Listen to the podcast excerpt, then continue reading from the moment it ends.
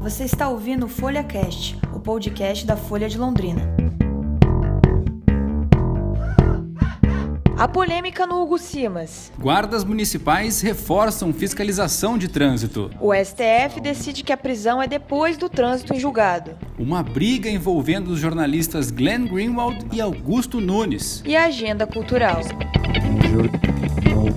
Esse é o Ponto da Semana e eu sou Isabela Fleischmann. E eu sou o Vitor Struck e juntos apresentamos trechos do que aconteceu de mais importante e o que pode continuar surtindo efeitos nos próximos dias.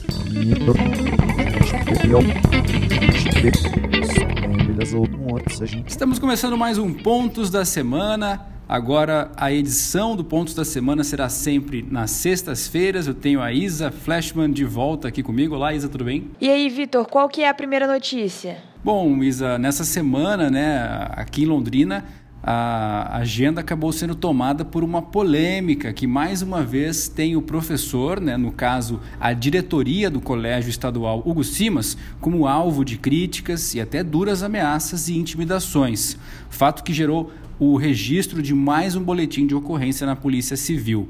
Bom, tudo começou né, nesta segunda-feira com a divulgação de um vídeo em que a Fernanda Leite Carvalhais, que é mãe de uma aluna do Hugo Simas, fez diversas críticas ao conteúdo de uma peça de teatro apresentada na escola, dentro da programação do Filo e no contexto de uma atividade pedagógica. A peça Quando Quebra Queima, do coletivo Ocupação, nasceu em uma das escolas estaduais ocupadas em 2016, algo que aconteceu também aqui em Londrina e em todo o Paraná. A mãe não aprovou o fato de que a apresentação trazia um beijo entre pessoas do mesmo sexo e críticas à atuação da Polícia Militar. No dia seguinte, um protesto foi realizado na escola e um boletim de ocorrência foi registrado por um grupo de mães no Núcleo de Proteção à Criança e ao Adolescente. No entanto, a escola também reagiu e emitiu uma nota dizendo que o conteúdo da apresentação está de acordo com as diretrizes estaduais de educação, para várias disciplinas do ensino médio. Nas redes sociais, a Fernanda Leite Carvalhais vem recebendo o apoio de muitas pessoas, mas também acusações de estar em uma campanha política visando aí as eleições municipais do ano que vem. Bom, é, nós já ficamos sabendo também que está sendo preparado um ato né, em defesa do Colégio Estadual Hugo Simas, ou melhor, da, da diretoria, e essa história continua reverberando. Isa, você já alimentou os macaquinhos aqui do Bosque Central alguma vez? Eu não, porque eles podem morder. É, pode ser um pouco arriscado, né? Eles podem até roubar alguma coisa de você. Enfim, eles devem ser retirados do bosque e transferidos para o Parque Arthur Thomas. Pelo menos esse é o objetivo do responsável pelo Departamento de Fauna e Flora do IAP, que é o Instituto Ambiental do Paraná, Rafael Bachega. Ele lembra que uma senhora acabou sendo arranhada por um desses macaquinhos e eles podem também trans transmitir doenças, né? Enquanto isso, a nível nacional, o Supremo Tribunal Federal decidiu que não se pode prender em segunda instância. A mudança de entendimento que vigorava desde 2016 sobre a partir de quando a prisão é autorizada pode impactar o futuro do ex-presidente Lula, entre outros quase 5 mil presos. O julgamento das três ações de contestação da prisão em segunda instância foi finalizado na noite dessa quinta, com um placar de 6 a 5. Com a decisão, só se pode prender após o trânsito em julgado. E o entendimento vai de acordo com o artigo 283 do Código de Processo Penal. Se o ex-presidente Lula poderá responder à condenação da segunda instância em liberdade, é uma decisão que a Vara de Execuções Penais de Curitiba pode arbitrar nas próximas horas. O entendimento do STF sobre a prisão em segunda instância já mudou seis vezes nos últimos dez anos. Pois é, e a defesa do presidente Lula entrou nesta sexta-feira pela manhã com o pedido de liberdade dele, né? É, vamos ver aí que é, pode ter novas decisões aí ao longo do dia. Sem dúvida, né? Esse é o assunto que vai mexer com o país inteiro nesse final de semana, pelo menos. Voltando um pouquinho aqui para Londrina, Isa, é, a gente lembra que os guardas municipais eles já estão atuando na fiscalização de trânsito. 21 agentes passaram por uma capacitação nos meses de setembro e outubro. Essa capacitação teve uma carga horária de 200 horas e eles podem agora auxiliar os agentes da CMTU, a Companhia Municipal de Trânsito e Urbanização, na fiscalização de trânsito, poderão multar.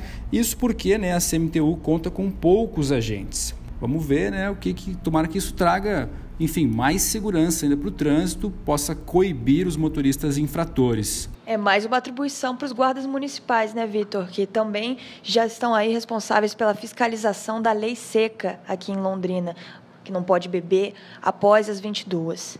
A gente lembra também que um concurso né, para 30 novas vagas da Guarda Municipal está sendo preparado. Logo, logo a Prefeitura vai lançar esse concurso. Enfim, acho que é, vai ter muita gente interessada.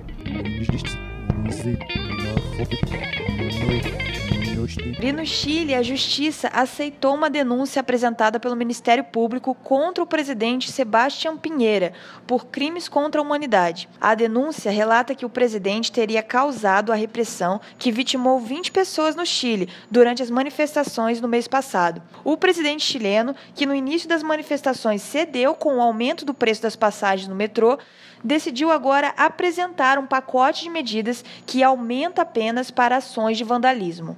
E um episódio lamentável agora. Em entrevista à rádio Jovem Pan nesta quinta-feira, o jornalista Augusto Nunes acabou agredindo também jornalista Glenn Greenwald, fundador do site The Intercept. Os dois participavam do programa Pânico e a agressão ocorreu logo após um bate-boca entre os dois que teve origem em um comentário do Augusto Nunes há alguns meses. Né? Ele havia sugerido omissão no cuidado dos filhos adotivos que Glenn Greenwald tem com o companheiro dele, o deputado federal Davi Miranda do PSOL. Na manhã desta sexta-feira, a Jovem Pan pediu desculpas ao jornalista norte-americano Glenn Greenwald, dizendo que é abre aspas, defensora vigilante dos princípios democráticos, do pluralismo de ideias e da liberdade de expressão.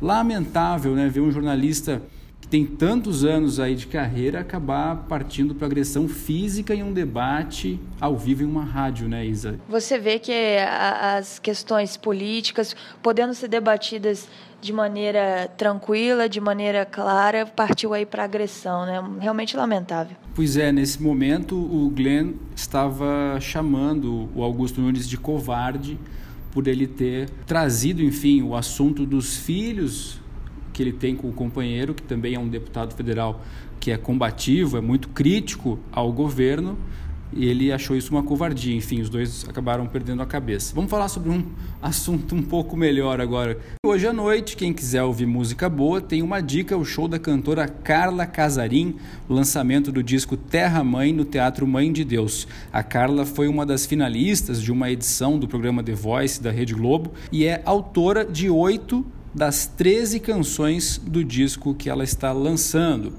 A gente repete, o nome é o disco Terra Mãe. O show está marcado para as 8 horas da noite, ingressos a 30 reais. É isso, você ouviu o Pontos da Semana, o podcast com o que você precisa saber para estar bem informado. O roteiro é meu e do Vitor Struck e a produção e edição é da Patrícia Maria Alves. É isso aí, Isa. Valeu. Pontos da semana agora às sextas-feiras e até semana que vem.